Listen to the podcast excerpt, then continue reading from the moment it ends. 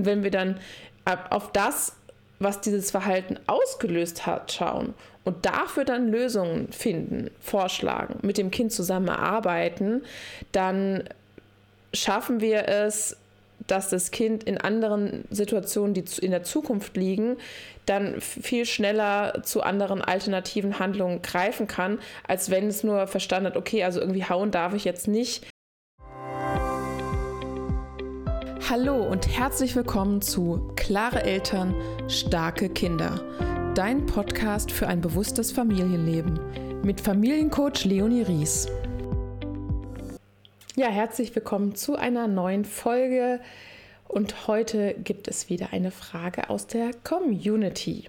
Diesmal ist es die Frage, Mama oder Papa verbieten etwas, das Kind hört das und tut es trotzdem. Wie können wir da noch gelassen bleiben? Als erstes müssen wir uns natürlich das Alter des Kindes anschauen, aber im Grunde ist eigentlich egal, wie alt das Kind ist. Das Erste, was du in so einer Situation immer tun solltest, ist, versuch mal zu verstehen, was genau ist denn gerade los? Was genau braucht dein Kind und warum tut dein Kind etwas? Und da ist es auch ganz wichtig, dass du da in der Verbindung mit deinem Kind bist und dich nicht in deinen, in deinen Ärger, in deinen Wut, in deinen sonstigen Alltagsstress, in dem du dich gerade befindest, da drin einfach noch gefangen bist und gar nicht wirklich schaust, was ist denn gerade bei deinem Kind los, was ist bei dir los und wie können wir die Situation anders lösen. Ja, zum einen kann es sein, dass das Kind zum Beispiel sehr klein ist, noch im Kleinkindalter und immer wieder an eine Schublade geht. Ja, da ist auch erstmal zu, wichtig zu verstehen, wie ist denn gerade der Entwicklungsstand von deinem Kind und ich weiß, dass viele sagen, da muss man nur konsequent und immer wieder und wenn man das richtig macht, dann gehen dann die Kinder nicht mal an die Schubladen. Es ist aber einfach auch so, dass es eine natürliche Neugierde gibt und auch jedes Kind anders ist und wenn das Kind immer wieder an die Schublade dran geht, dann ist diese Neugierde, dieser Impuls so viel größer als dieses eigentliche, okay, ich will jetzt das machen, was Mama oder Papa mir gerade sagen. Und ganz oft ist es auch so, wenn dann die, äh, wenn die Kinder dann zwar nicht an die Schublade gehen, wenn wir da sind, sobald wir den Raum verlassen, geht es dann doch an die Schublade, weil mit dem Kind, äh, mit dem Elternteil geht auch die Regel aus dem Raum. Und wenn wir verstanden haben, dass zum Beispiel so eine Neugierde etwas ganz Wichtiges für ein Kind ist, um lernen zu können, um neue Dinge erfahren zu können, ausprobieren zu können, ist es etwas Positives, diese Neugierde zu haben. Und es geht nicht darum, eine Neugierde im Keim zu ersticken, sondern dafür dann Lösungen zu finden. wenn ich zum Beispiel gerade diese Schublade habe, wo ich nicht möchte, dass mein Kind dran geht, dann gibt es vielleicht andere Möglichkeiten. Wir gehen in einen anderen Raum, die Schublade wird irgendwie verschlossen oder die Sachen, die in der Schublade drin sind, die räume ich woanders hin. Es kann auch sein, dass wir eine Situation haben, dass zum Beispiel ein Konflikt zwischen Kindern sind und ich komme dann hin und sage, nein, lass das, nicht hauen und dann haut das Kind weiter, beziehungsweise erst recht oder trotzdem. Und da ist es auch sinnvoll zu verstehen, warum macht das Kind denn gerade das? Was ist denn gerade in dem Kind los, dass es nichts anderes gerade tun kann, außer das? Es ist gerade nicht in der Lage, sich so zu verhalten, wie wir es von ihm möchten. Und warum ist es dazu nicht in der Lage? Da bringt es ein bisschen was, in diese sogenannte Vogelperspektive zu gehen. Ne? Das ist, wenn wir wirklich uns ein bisschen lösen von unseren Emotionen, unserer Wut, unseren Verärgerungen, die wir gerade in dem Moment haben und zu gucken, okay, was ist denn gerade bei meinem Kind los, was ist bei mir los und worum geht es denn hier eigentlich? Es kann zum Beispiel auch sein, dass dein Kind in gewisser Form eine, eine Aufmerksamkeit braucht, eine Zuwendung braucht und unter Umständen auch schon gelernt hat, dass es einfach Situationen gibt, in denen du sehr, sehr schnell mit deiner Aufmerksamkeit da bist. Wenn du zum Beispiel arbeitest oder irgendwas, irgendwas aufräumst und dein Kind ruft, Mama, komm mal bitte, ich möchte dir was zeigen. Ja, frag dich mal, wie schnell du dann wirklich deine, deine Sachen, die du gerade tust, dann fallen lässt, um dann zu schauen, was dein Kind von dir möchte. Im Gegensatz dazu, wenn du hörst, wie es ein Geschrei im Kinderzimmer gibt, vielleicht, wo du ganz klar weißt, okay, hier ist jetzt gerade etwas passiert, dann bist du viel schneller da. Oder wenn du zum Beispiel siehst, es ist was runtergefallen, es ist was kaputt gegangen, es ist vielleicht an die Wand gemalt oder was auch immer, bist du zack sofort da. Ja, da bist du mit deiner vollen Aufmerksamkeit da. Und natürlich bekommen Kinder sowas mit, ja. Und wenn dann ein, ein, ein dieses Bedürfnis da ist, ich brauche gerade irgendwie Zuwendung, Aufmerksamkeit, dann nimmt das Kind tatsächlich lieber diese negative Aufmerksamkeit in Kauf, als eben gar keine zu haben. Das ist dann natürlich was, wo du proaktiv im Vorfeld schauen kannst, dass du, dass du guckst, dass du eben in positiver Art und Weise Zeit mit deinem Kind verbringst, Aufmerksamkeit schenkst, wirklich diese Verbindung und diese Gemeinsamkeiten da auch wirklich leben kannst, ja, dass, dass es solche Situationen einfach per se nicht so viel braucht. Natürlich wirst du es nie komplett verhindern können, immer zu 100 Prozent genau das zu erfüllen, was dein Kind im Vorfeld dann schon gebraucht hat.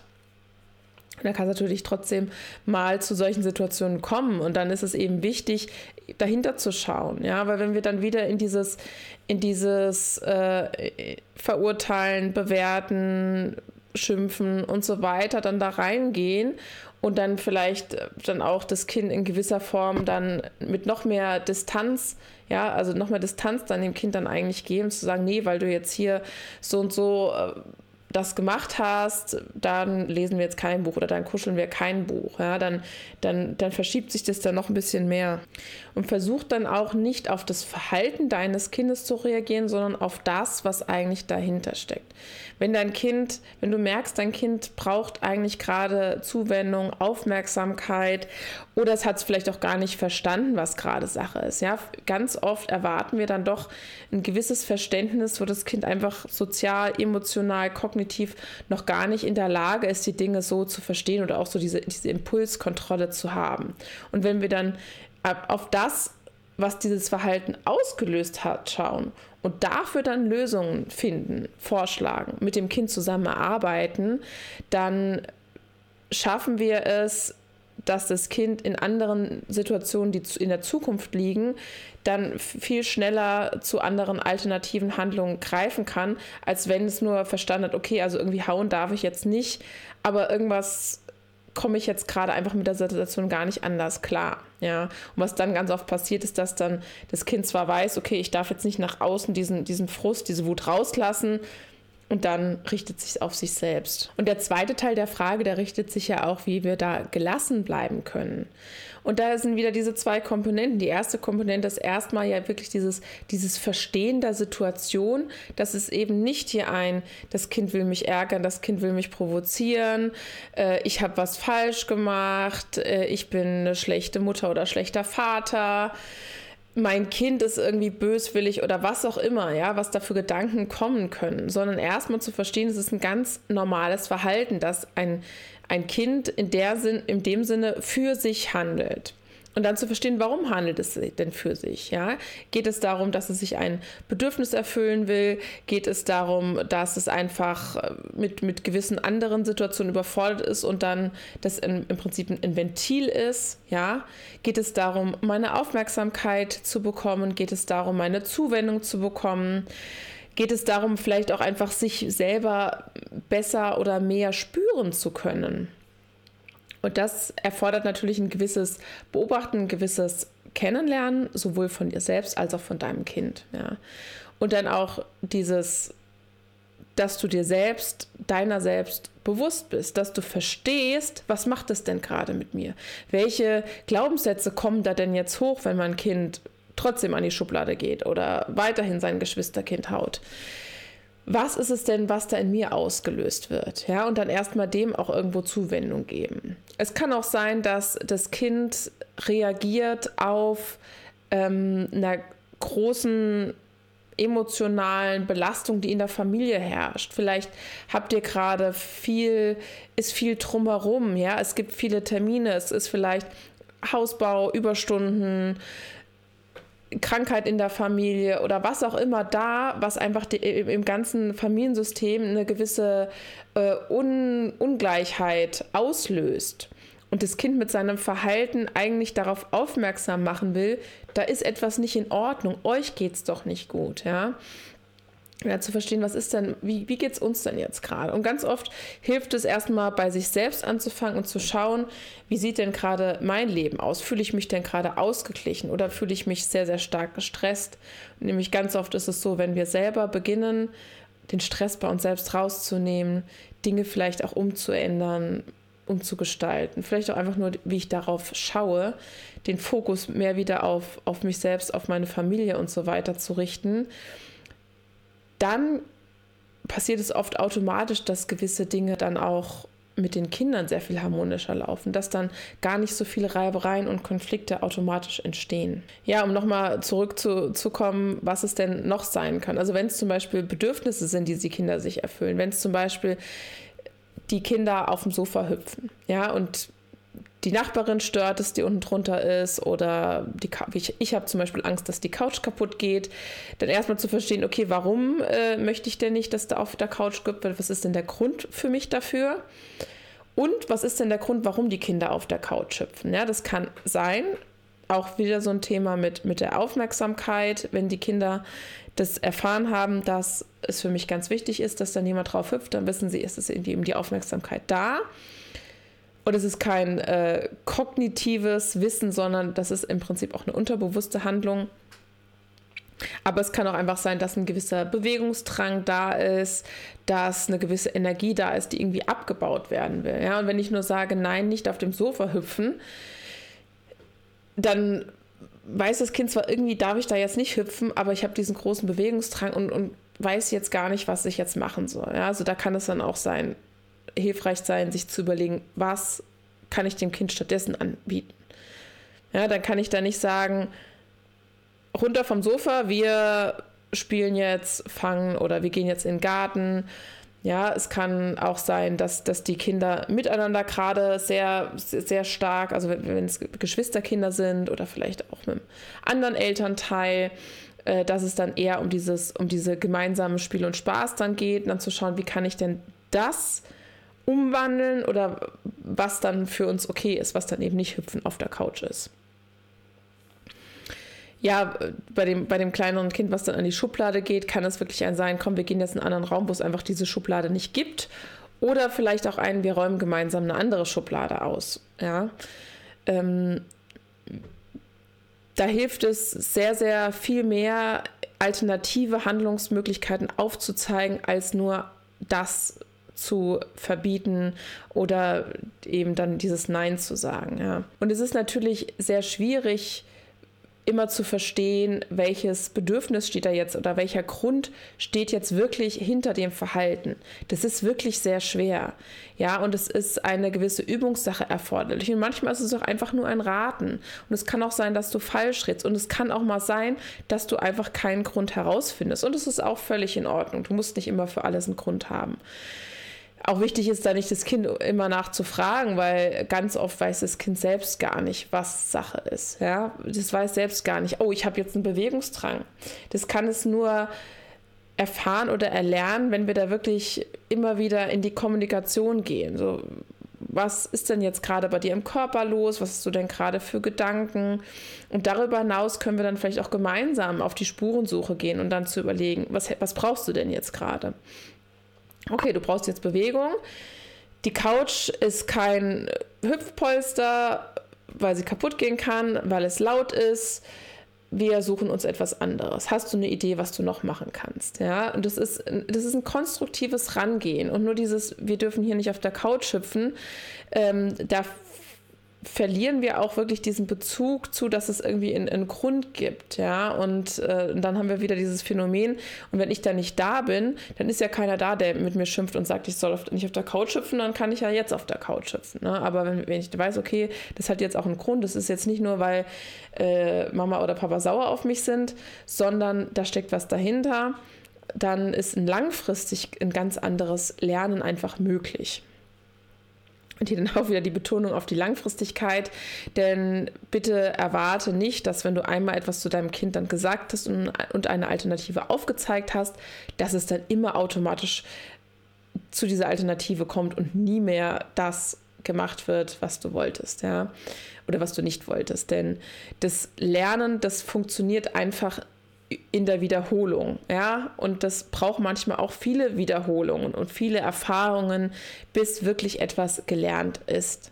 Aber du kannst dir sicher sein, wenn die Kinder irgendwann erwachsen sind, dann werden sie auf jeden Fall nicht mehr auf deiner Couch hüpfen. Es ist auch wichtig, dich zu fragen, was genau es mit dir macht, wenn das Kind nicht darauf hört, was du gesagt hast. Und welche Erwartungshaltung hast du? Hast du die Erwartungshaltung, dass Kinder immer das zu sagen haben, was ihre Eltern, immer das zu machen haben, was ihre Eltern sagen? Weil du ja Mama oder Papa bist? Oder hast du das Gefühl, Kinder haben generell das zu tun, was Erwachsene sagen. Ja, dann frag doch mal, was steckt denn da wirklich dahinter? Ist es denn wirklich das, dass ich möchte, dass das, was mein Kind fürs Leben lernt, gehorsam ist, vor allem auch einer Autorität gegenüber? Oder möchtest du, dass mein Kind Dinge versteht und deswegen Sachen nicht macht und tut? Ja. Und wenn du dann sagst, ah, das Letztere, das ist eigentlich eher das, was ich möchte, äh, dann sei dir bewusst, dass es dann eben ein anderer, ein anderer Prozess ist. Ja, wenn wir mit, mit, mit Angst, mit Druck, mit Drohungen arbeiten, äh, dann werden wir diesen Gehorsam erziehen. Aber die Frage ist, ist es das, was du möchtest? Ist es das, was dein Kind später im Leben gelernt haben muss, dass es eine Autorität gehorcht, ohne es zu hinterfragen? Ja, und auch hier ist wieder wichtig zu betonen, es geht ja darum auch, wie wir dabei gelassen bleiben können. Und in dem Moment, wenn du dir bewusst bist, dass dein Kind so handelt, weil es seinem, seinem Alter, seinem Entwicklungsstand und auch einfach äh, entspricht und einfach menschlich ist, ja, dann nimmt es für dich selber auch ein bisschen mehr den Druck raus, dass die Erwartungshaltung gar nicht so gerechtfertigt ist, dass deine Erwartungshaltung vielleicht auch unrealistisch ist. Das ist der erste Punkt. Und wenn du das weißt, dann kannst du auch schon gelassener auf das wiederholte Tun deines Kindes reagieren. Und der zweite Punkt ist, wie geht es dir denn damit? Und was macht es denn mit dir? Ja, wenn du dann, wenn du dann dich persönlich angegriffen, ignoriert, vielleicht provoziert fühlst, dann wisse, dass es dein Gefühl ist und dass das eben nicht die Absicht deines Kindes war. Und es, ist, es liegt dann auch in deiner Hand, diese Reaktion darauf zu hinterfragen und dann auch langfristig gesehen anders darauf zu reagieren. Wenn du weißt, es hat nichts mit dir persönlich zu tun, dass dein Kind schon wieder an die Schublade gegangen ist, schon wieder das Geschwisterkind gehautet, schon wieder auf der Couch gehüpft ist. Es hat nichts mit dir persönlich zu tun. Und wenn du dir dessen bewusst bist, dann bist du automatisch gelassen. Aber es hat ja nichts mit dir zu tun. Dein Kind braucht in dem Sinne einfach nur eine andere Begleitung, ein an die Hand nehmen, um gemeinsam Alternativen zu finden. Ja. Ich hoffe, dir hat diese Folge gefallen. Ich hoffe, du konntest was für dich mitnehmen. Schreib mir gerne an podcast.leonie-ries.de und hinterlasse mir eine Bewertung. Liebe Grüße und einen schönen Tag. Das war Klare Eltern, starke Kinder. Dein Podcast für ein bewusstes Familienleben mit Familiencoach Leonie Ries. Hinterlass mir eine Bewertung und abonniere diesen Podcast, um keine Folge zu verpassen. Bis zum nächsten Mal.